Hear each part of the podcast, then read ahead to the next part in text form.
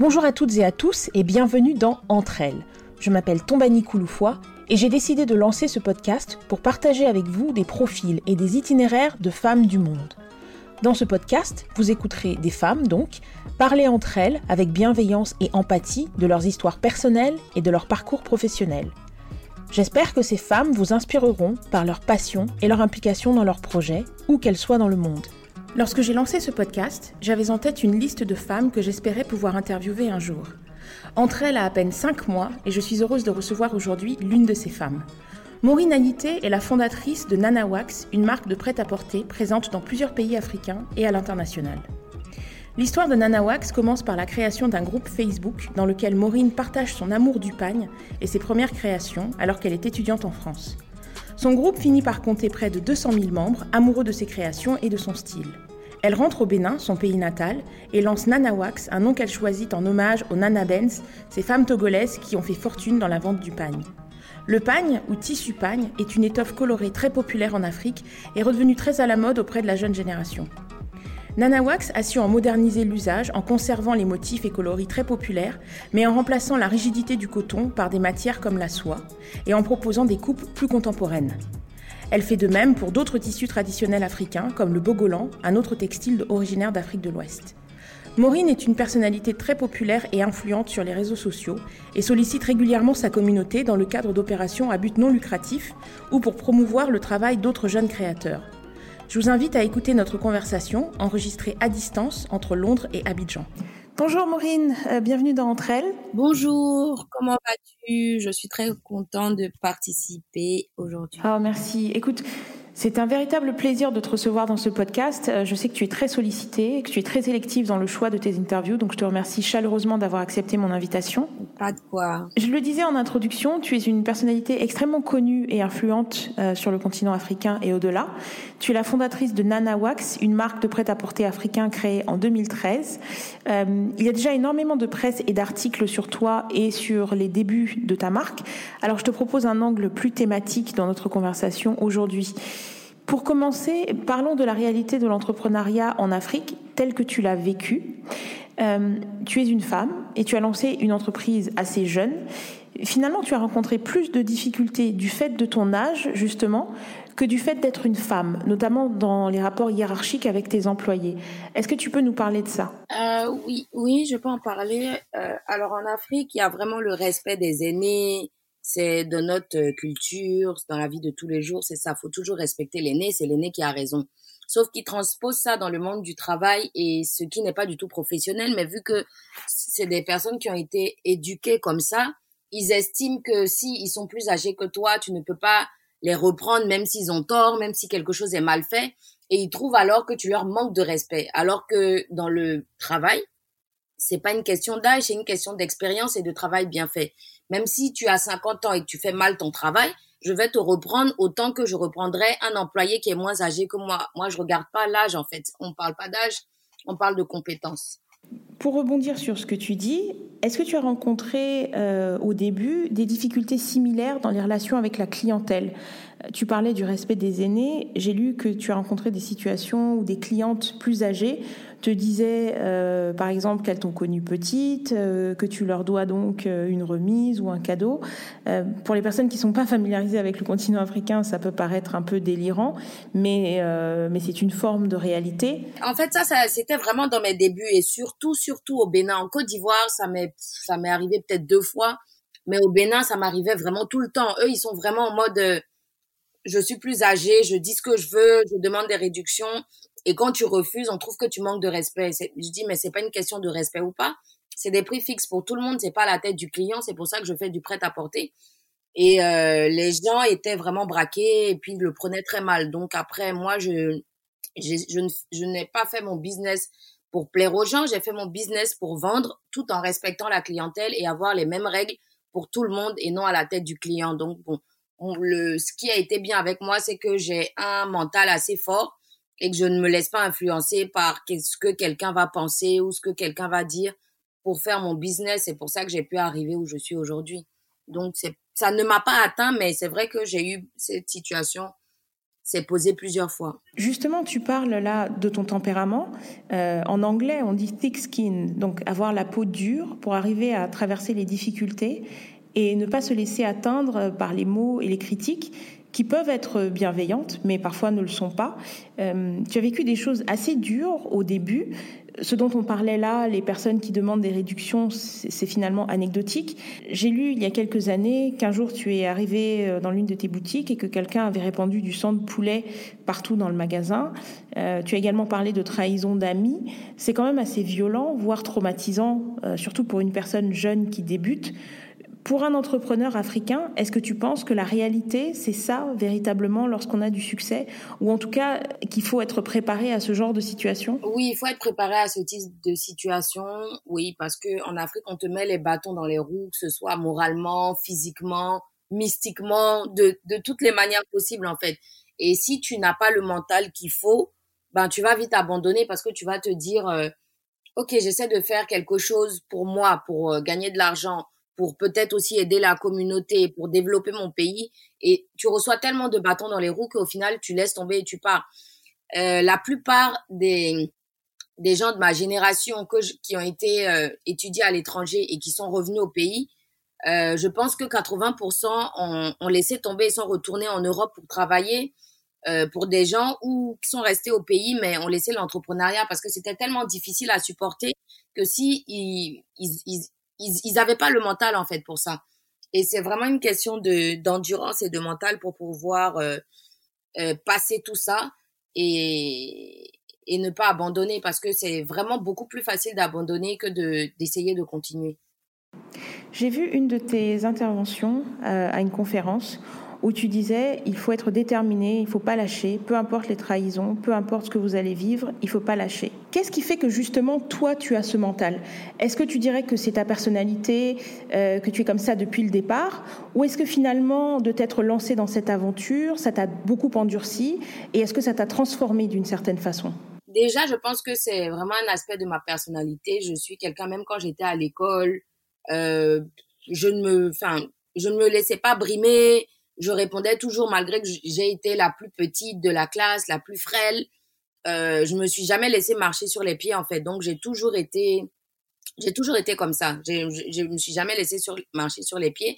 Et encore plus quand j'ai commencé à mon business avec Nana Wax, j'ai vu que c'est quelque chose qui m'a été très utile pour évoluer et c'est quelque chose qui a permis que je j'arrive euh, à réussir quand même ce business et travailler dans Nana Wax en faisant des erreurs de, dans, dans beaucoup de choses, dans mon impulsivité, dans mes réponses, dans, dans mon je m'en foutisme et tout ça.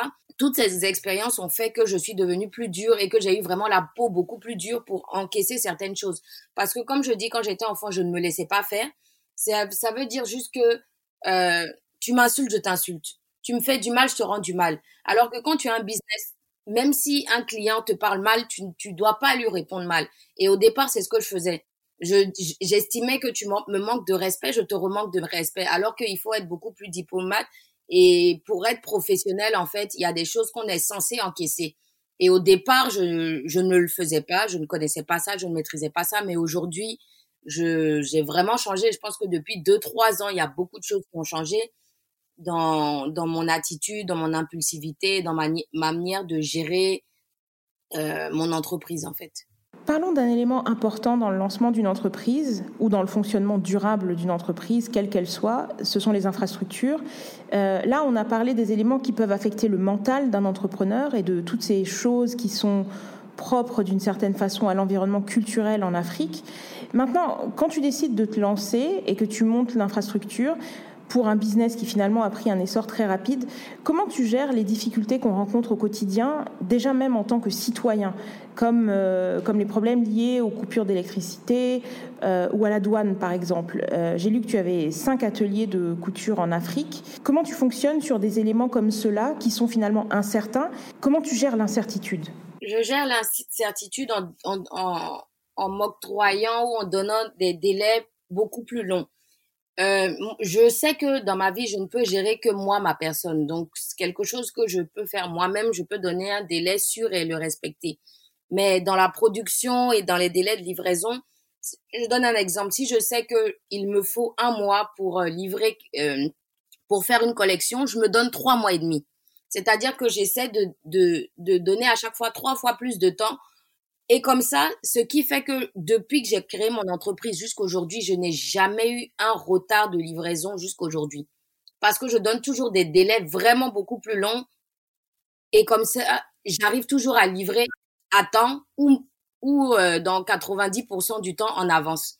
Donc, j'ai compris très tôt que il y a tellement d'aléas, que ce soit les coupures de, de, de courant, euh, les soucis avec la douane, euh, les soucis dans la production, les employés qui vont démissionner ou qui tombent malades, qui doivent aller euh, aux funérailles. Il y a tellement de choses, de paramètres qu'on ne maîtrise pas, qui viennent interférer, que je donne toujours trois fois. C'est tout ce que c'est ce que je, je fais à chaque fois. Je donne toujours des délais trois fois supérieurs à ce que je pense que ça peut prendre, et du coup, je suis toujours dans les temps. Et est-ce qu'à certains moments, tu t'es dit, euh, vraiment, c'est trop compliqué de faire ça ici, euh, je serais mieux dans un environnement où justement la fourniture d'électricité est assurée et, euh, et où j'aurais pas à gérer toute cette incertitude ou, ou pas du tout? C'est vrai que j'avais, avant, j'avais beaucoup plus d'ateliers, mais aujourd'hui, j'en ai beaucoup moins. J'en ai que deux, en fait. Et les deux, ils sont à l'étranger. Pourquoi? Parce que j'ai voulu faire des choses sur le continent. Il y a beaucoup de, j'ai voulu vraiment travailler en disant oui, made in Africa, tout ça. Mais dans la réalité, en fait, c'est pas possible. Les gens ne respectent pas les, les, les, les, les délais, euh, par rapport aux finitions, par rapport mmh euh, à, la mentalité, c'est vraiment très compliqué à gérer et ça te donne beaucoup plus de, de stress qu'autre chose. Je me suis dit, ok, tu as essayé pendant trois, quatre ans de le faire sur place, mais c'était beaucoup plus de problèmes qu'autre chose. Du coup, j'ai délocalisé et euh, c'est pas une question de je veux pas faire du made, in Africa ou quoi que ce soit, mais dans la réalité, si tu veux avoir une marque, si tu veux avoir de vrais ateliers, si tu veux avoir euh, une marque avec des délais de livraison qui respectent les normes, euh, les normes internationales par rapport aux, aux tailles et tout ça, tu ne peux pas en fait. Parce que si tu dois le faire, il faut que la formation dès à la base soit déjà bien faite. Et c'est des gens qui sont pas vraiment formés comme dans d'autres pays. Donc, moi, je peux pas faire ce travail. Je n'ai, je n'ai pas étudié les patrons, je n'ai pas étudié tout ça. Donc, je peux pas venir former des employés en disant, il faut, et je peux pas être aussi derrière eux chaque minute. Donc, du coup, j'ai dû laisser tomber.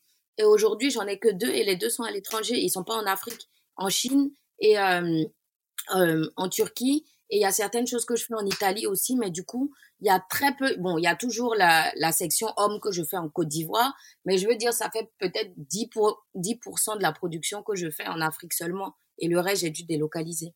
Tu as touché à l'aspect lié à la formation. Tu disais que si on avait le dixième de ce qu'ils ont en matière d'éducation et d'infrastructure, on pourrait dépasser la Chine et que pour toi, c'est quelque chose qui est tout à fait réalisable.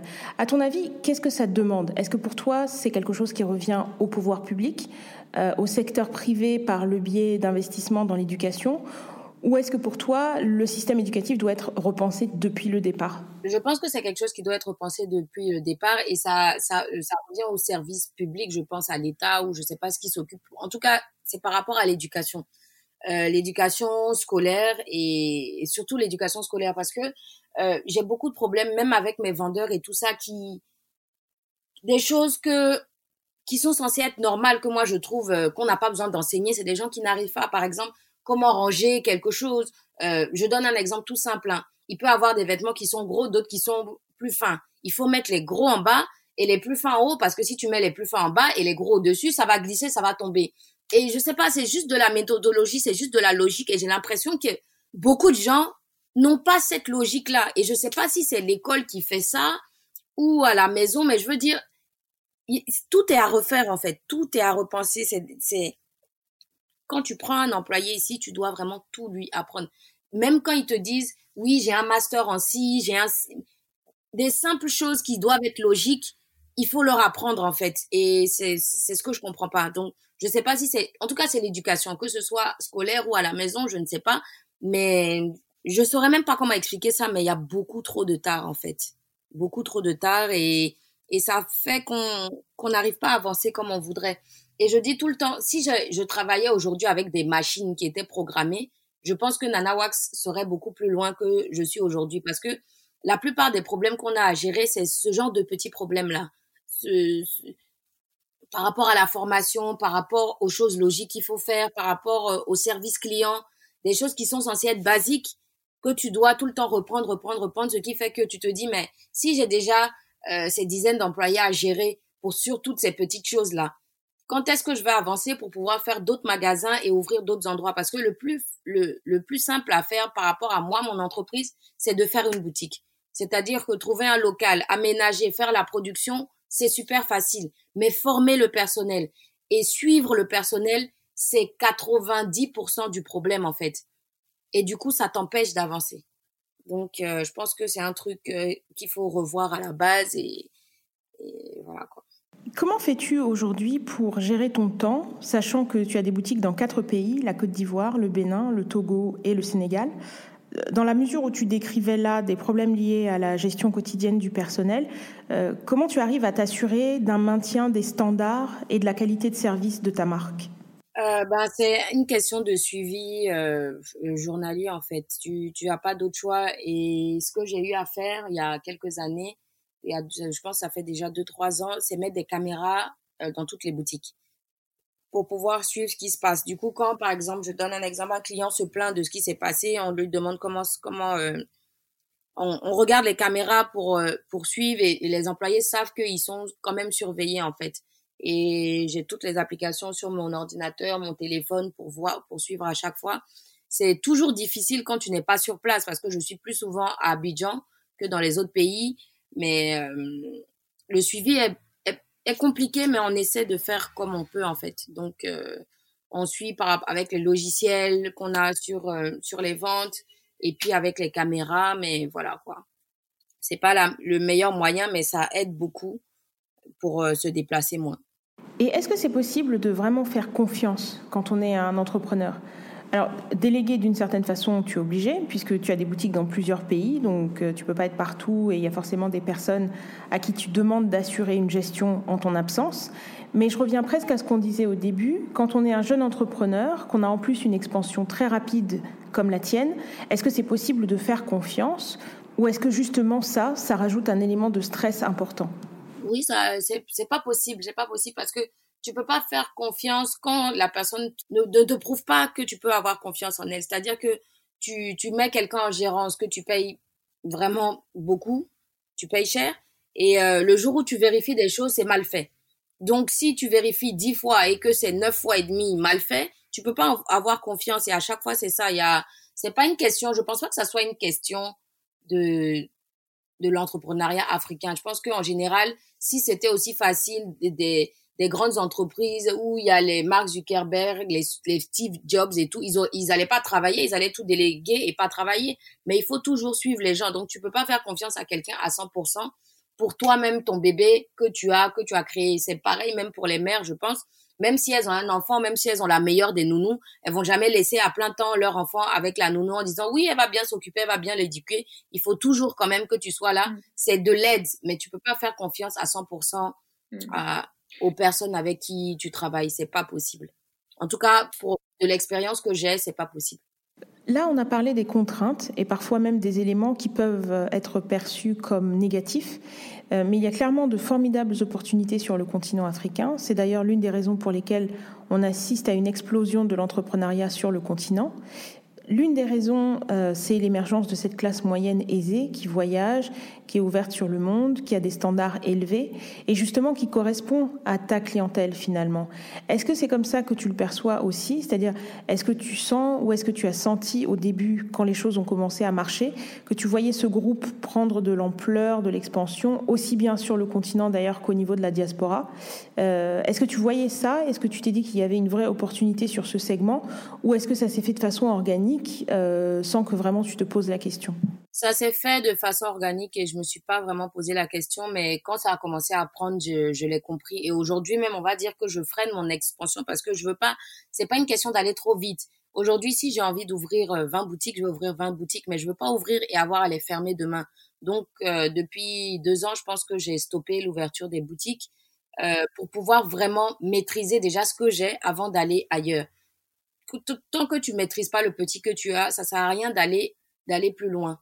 Donc euh, ça s'est fait vraiment de façon organique, de petit à petit, et j'ai appris sur le tas et, voilà, je me suis, on, va, on appelle ça vraiment de la débrouille parce que j'ai pas eu de formation et tout. J'ai, je me suis vraiment débrouillée pour pouvoir arriver où j'en suis, même si j'ai pas été professionnelle ou que j'ai pas vraiment étudié tout ça. J'ai appris sur le tas et, voilà. Je pose souvent à mes invités la question du financement, mais en général, cette question est surtout orientée sur le financement en amont d'un projet. Mais il y a un autre problème qui est celui du financement qui accompagne les entreprises pour leur permettre de réaliser leur potentiel.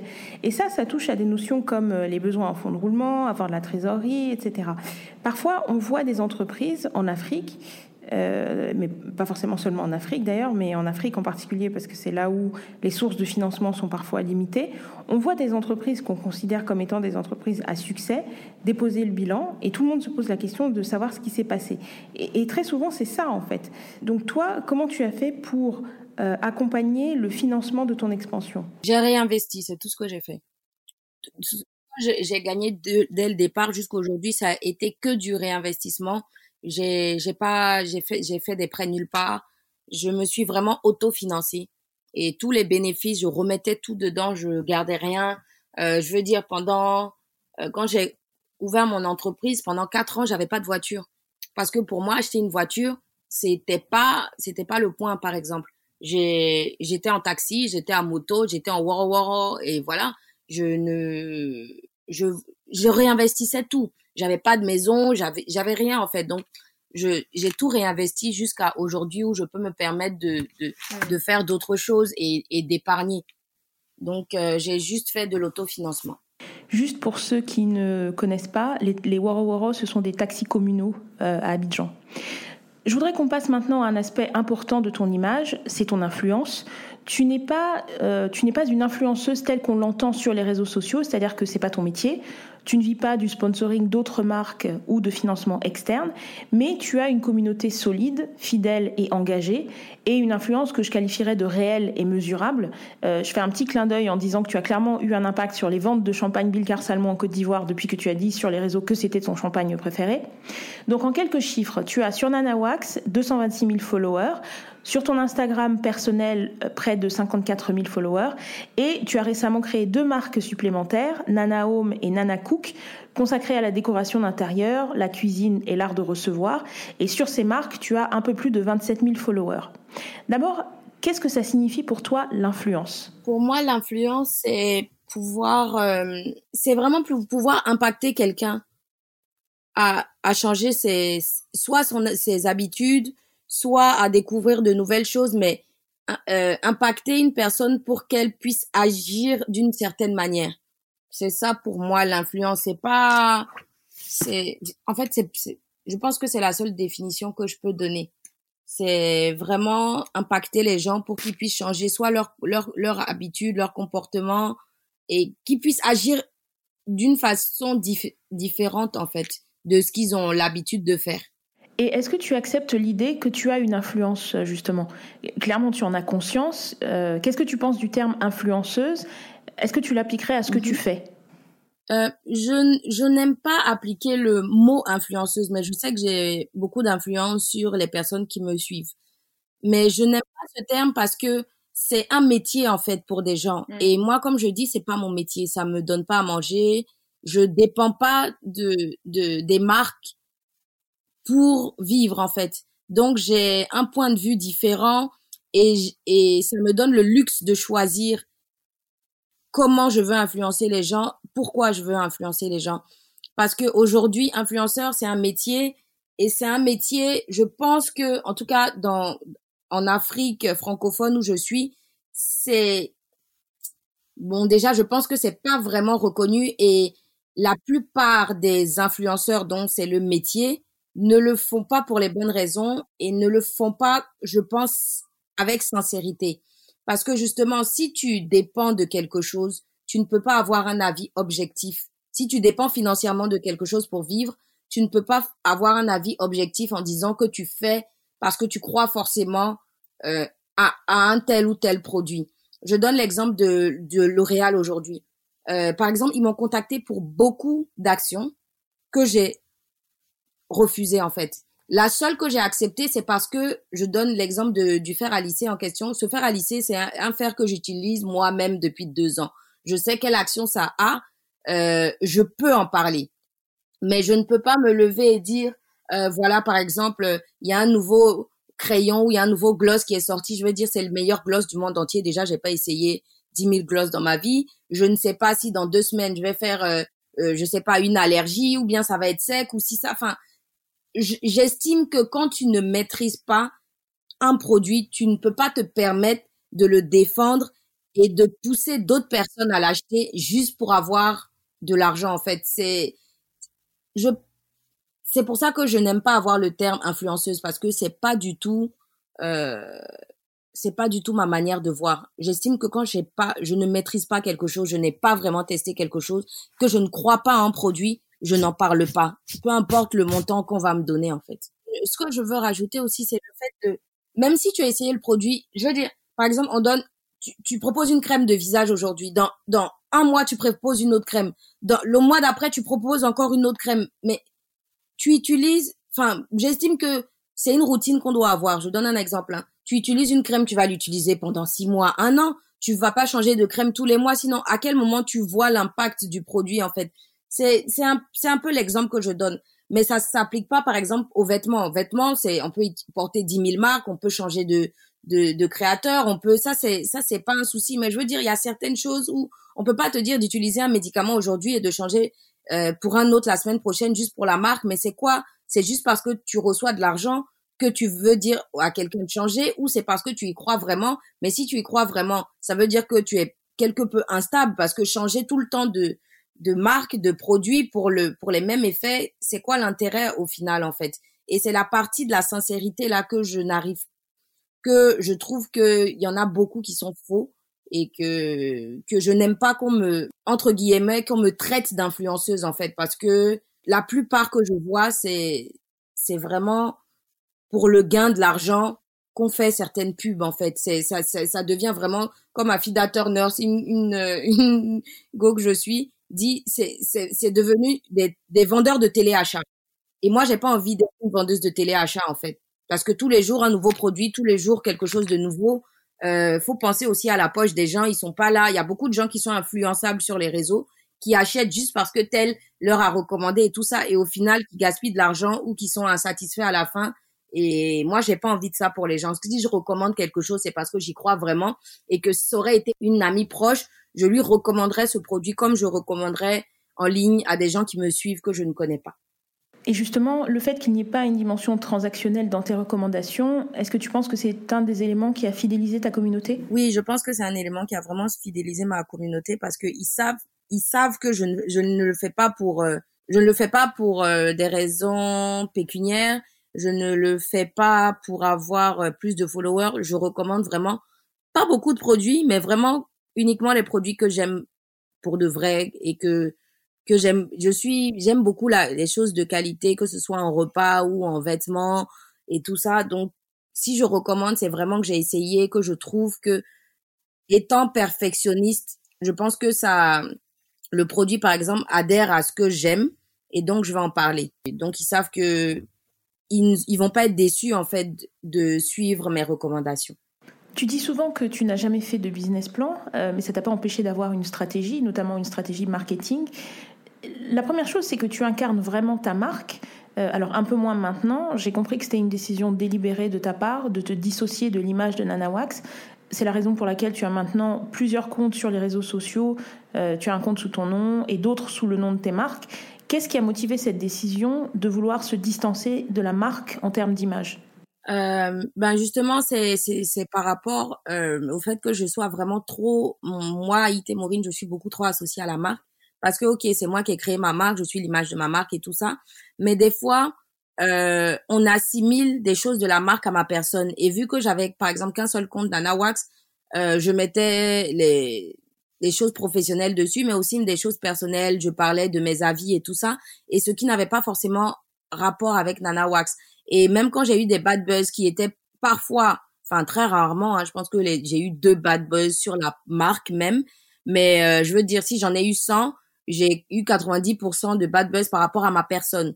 Et je me suis dit, je préfère faire un compte séparé pour que les gens distinguent, même si bon, il y a toujours des gens qui assimilent Nana Wax à Ité Mais la plupart comprennent que l'entreprise est différente de ma personne, de ma vie de tous les jours, de mes avis et euh, des choses bien ou mal que je peux faire n'ont rien à voir avec mes boutiques et les vêtements que je vends en fait.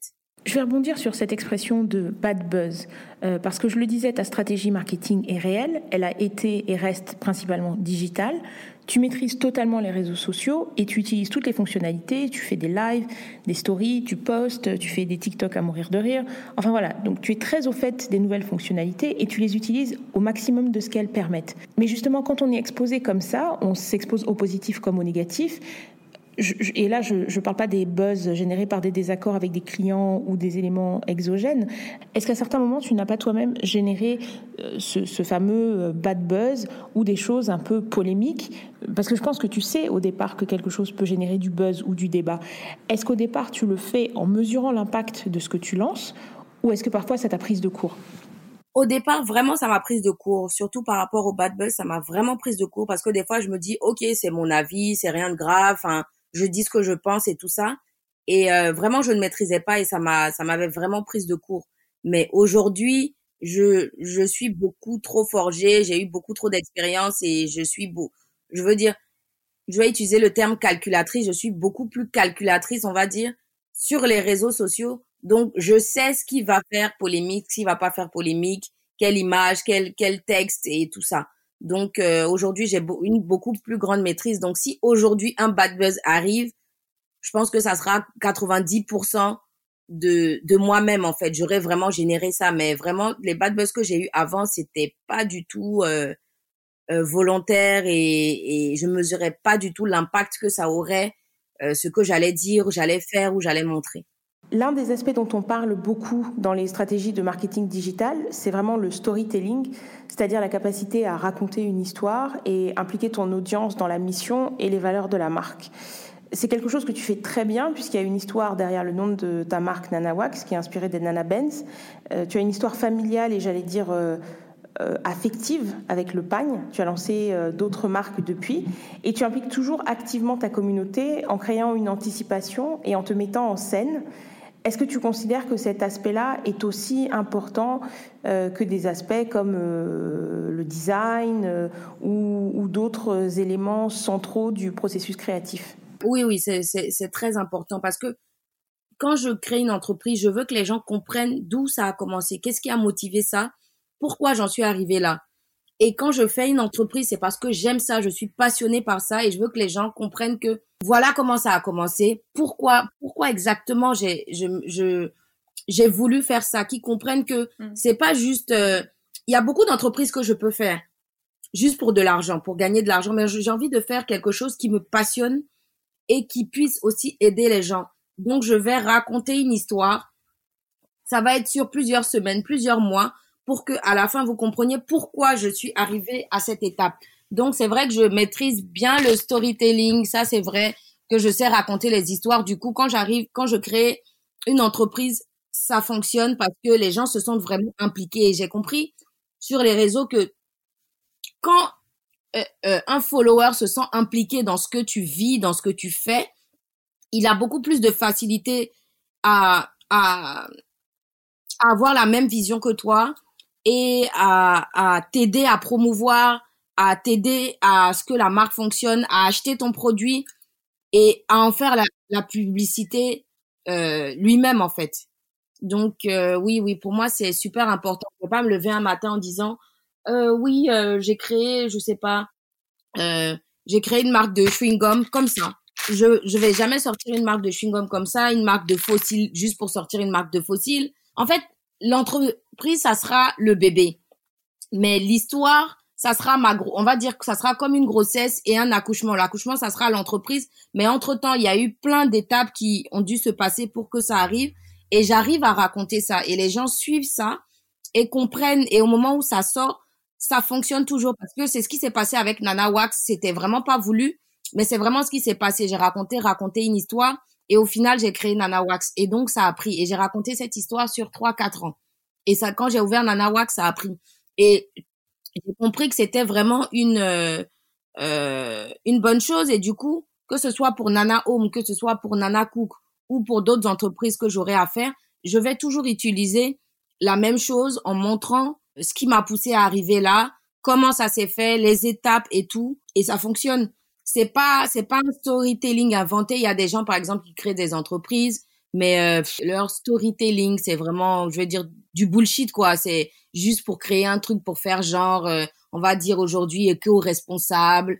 Euh, si ça, alors qu'en vrai ils le sont pas vraiment. Je donne l'exemple par exemple de Nana Wax. J'ai jamais voulu utiliser des sachets plastiques, même avant que ça soit à la mode, que les gens parlent d'écolo et tout ça, tout ça. Depuis que j'ai fait, j'ai toujours utilisé des sacs réutilisables ou en craft ou recyclables et tout ça parce que c'est moi, je suis comme ça et même chez moi à la maison, je n'aime pas les sachets, je n'aime pas ce genre de choses. Donc, c'est vraiment l'image de moi que je, je transfère aussi dans mes entreprises et donc les gens se sentent impliqués et ça fonctionne. Donc, c'est vraiment on va dire ma stratégie, même si c'est une stratégie que j'appelle stratégie naturelle, c'est pas inventé, c'est pas fake. Et c'est ce qui fait que je pense que ça fonctionne quand je, je crée des choses. On parlait donc euh, d'influence un peu plus tôt. Tu soutiens plusieurs jeunes designers, tu portes leur création, tu les tags sur les réseaux sociaux en sachant que ça leur donnera un boost de popularité. Est-ce que ça veut dire que tu te vois maintenant un peu comme un mentor, quelqu'un qui peut aider, assister d'autres designers? Et est-ce que toi, tu as bénéficié de ce genre de soutien quand tu as démarré? Alors non, je ne me vois pas comme un mentor parce que je pense que le mentor, ça suit, ça conseille et tout ça. Non, je me vois comme un panneau publicitaire gratuit en fait. C'est comme ça que je me vois parce que je me dis, avec le nombre de personnes qui me suivent, ça ne me coûte rien à moi, enfin à part acheter mes produits, mes vêtements, d'aider si je peux aider en fait. Et c'est un soutien que moi personnellement je n'ai pas eu quand j'ai commencé. Euh, c'est vraiment quand Nana Wax a pris que les gens ont commencé à soutenir, mais ils m'ont pas soutenu au début. Et moi, il y a beaucoup de marques et dès que je vois qu'ils commencent, on me tague dessus ou si ça ça ou toute seule, je vais acheter. J'attends pas que la marque soit à la mode pour l'acheter, pour la faire connaître. Je, je soutiens vraiment beaucoup plus de les marques, euh, que ce soit en vêtements ou euh, autre chose, à leur début. Parce que je pense que c'est au début qu'il faut aider. Je vais donner, je vais imaginer ça en disant, c'est quand une personne moi qu'il faut l'aider à, à sortir de l'eau. C'est pas quand elle arrive déjà à nager, à patauger, à arriver presque au bord que tu vas venir euh, te jouer au sauveteur en fait.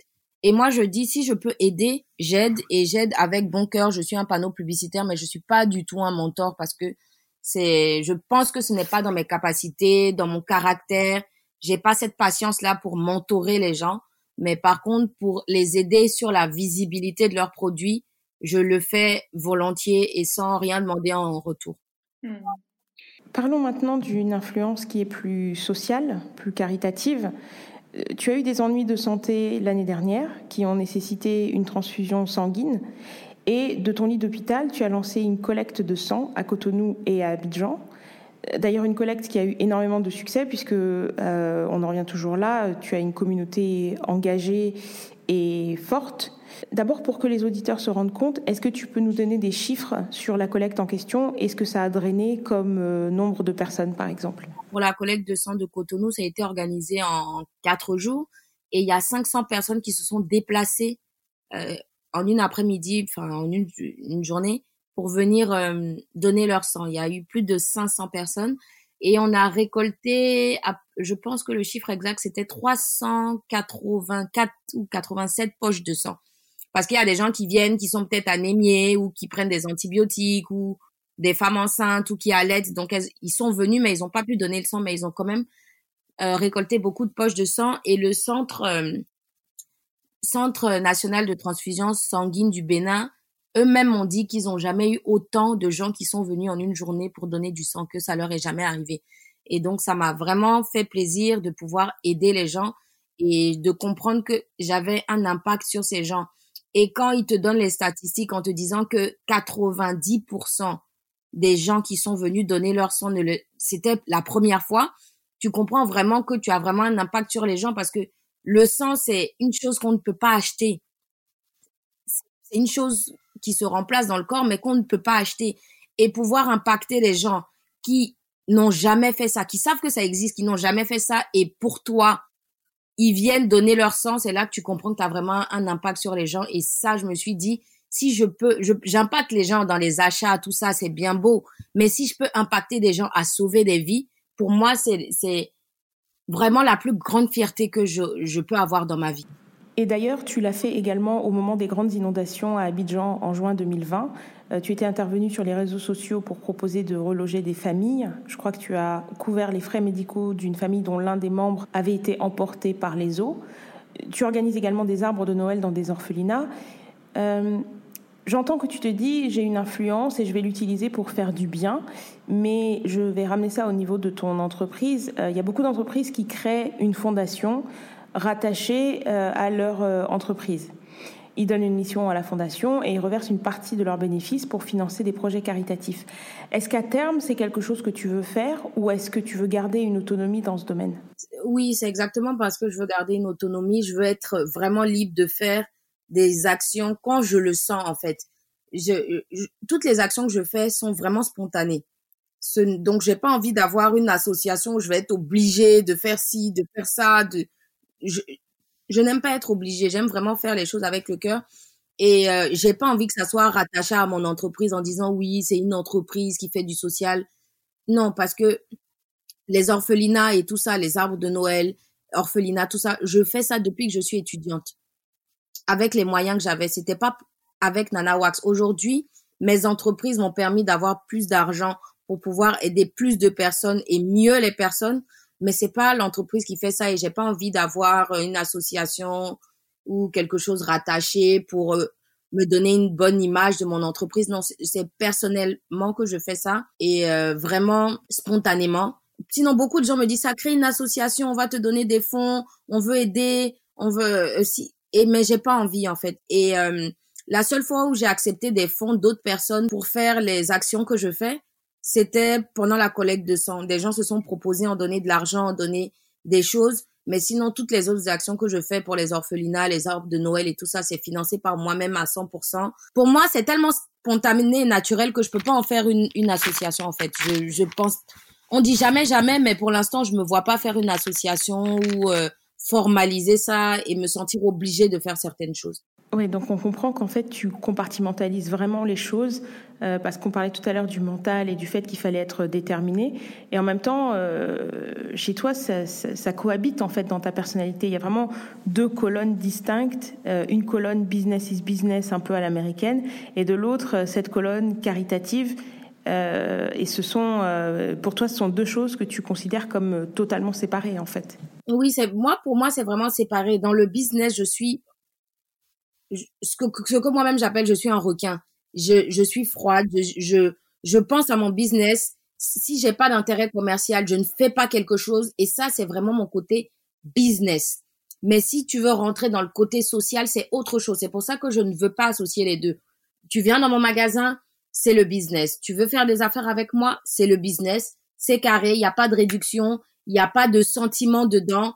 Tu travailles bien, on te garde. Tu travailles mal, on te vire. Euh, ça n'a rien à voir avec le côté social. Si je veux faire le côté social, je fais le côté social. J'ai une aptitude, même dans ma vie personnelle, à compartimenter les choses. Dans le travail, c'est le travail. Dans les amitiés ou dans le social, c'est différent et il n'y a rien à voir. Et je peux même aujourd'hui, moi j'ai cette capacité, euh, travailler avec des amis de la famille et on peut se, se prendre la tête sur le côté professionnel et ensuite, si on doit s'amuser le soir, on doit s'amuser en week-end, on doit s'amuser euh, euh, en famille, j'aurai une attitude complètement différente parce que j'arrive à dissocier les deux mondes, ce que beaucoup de gens n'arrivent pas à faire. Ouais, ce que beaucoup de gens n'arrivent pas à faire, comme tu dis. Alors, on va terminer avec euh, ta vision pour l'avenir. Mais je vais commencer par quelque chose que je t'ai vu souvent dire sur les réseaux sociaux. Tu dis souvent Abidjan est le futur. Et j'aimerais savoir ce que tu veux dire par là. Parce que j'estime que bon quand je dis Abidjan ouais c'est vraiment Abidjan. Je veux pas dire la Côte d'Ivoire parce que j'habite Abidjan.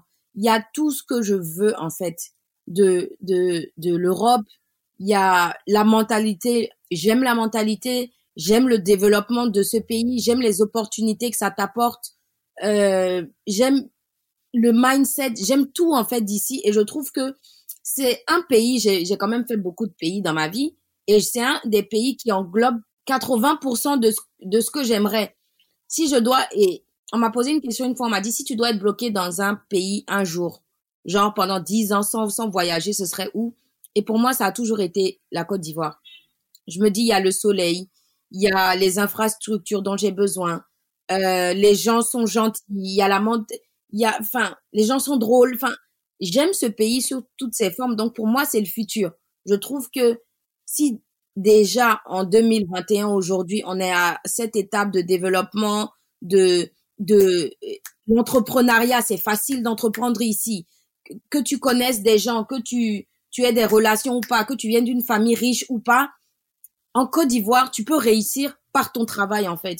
Et pour moi, je vois ça comme une ville comme New York où tu peux réussir même si tu connais pas les gens et tout ça. Sauf que là-bas, il fait froid. Ici, il fait chaud. On a la plage. En plus, on a.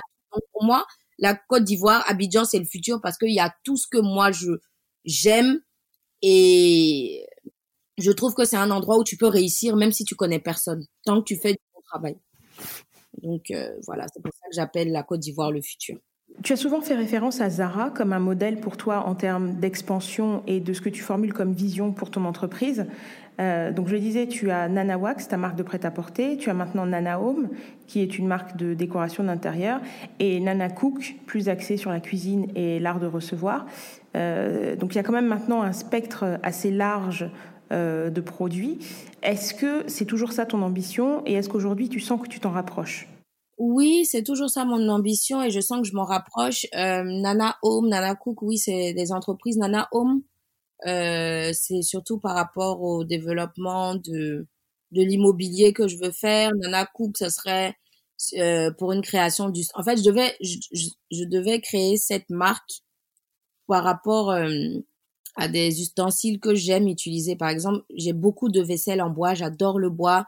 J'adore la transparence du verre et je voulais créer une marque et des produits euh, dans cette thématique-là. Sauf qu'il y a eu le Covid, du coup, euh, j'ai j'ai pas développé ça en 2020, mais c'est quelque chose que que je veux faire. Et euh, voilà. Et justement, en parlant du Covid, un autre axe de développement pour toi en 2021, je crois que c'est la vente en ligne.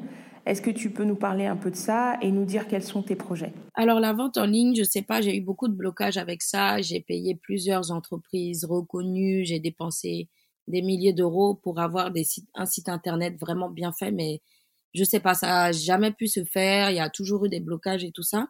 Mais moi, j'aimerais vraiment développer la vente en ligne, surtout à cause du Covid, parce que pendant le Covid, j'ai, je pense que à la, à la, enfin, on n'est pas encore à la fin du Covid, mais entre le début du Covid et maintenant, mon, mon chiffre d'affaires de vente en ligne, que ce soit par le site Africrea ou par des moyens, par WhatsApp et tout ça, c'est multiplié par 10 en fait. Et je pense que la vente en ligne, c'est vraiment le futur. C'est, c'est, c'est, au début, je, j'avais pas conscience de ça. Je me disais non, les boutiques c'est mieux et tout ça, mais c'est beaucoup plus facile de vendre en ligne. Tu as beaucoup moins de charges et euh, déjà tu as beaucoup moins de charges. Tant que tu es, tant que c'est bien organisé, les envois et tout ça, tu as, ça te, ça te diminue beaucoup tes charges et euh, c'est facile de vendre en ligne. Moi, ce que j'aimerais dans un futur proche, c'est de, de, pouvoir développer un vrai site internet euh, et pouvoir vendre tous les produits en ligne et quitte à même réduire le nombre de boutiques que j'ai ou euh, ouvrir moins de boutiques. Au départ, je voulais vraiment ouvrir beaucoup, beaucoup, beaucoup de boutiques parce que, comme je disais, mon exemple, c'est Zara et tout ça. Mais aujourd'hui, la vente en ligne te permet de ne pas forcément ouvrir 100 000 boutiques. Tu peux en avoir quelques-unes, mais, mais vendre beaucoup plus en ligne et avoir quand même des showrooms ou euh, des, des, spots, mais pas multiplier les spots, ce qui euh, va augmenter euh, ta marge en fait sur les bénéfices. La gestion sera beaucoup plus facile. Mais qu'est-ce qui fait que c'est si difficile de créer un site marchand qui fonctionne?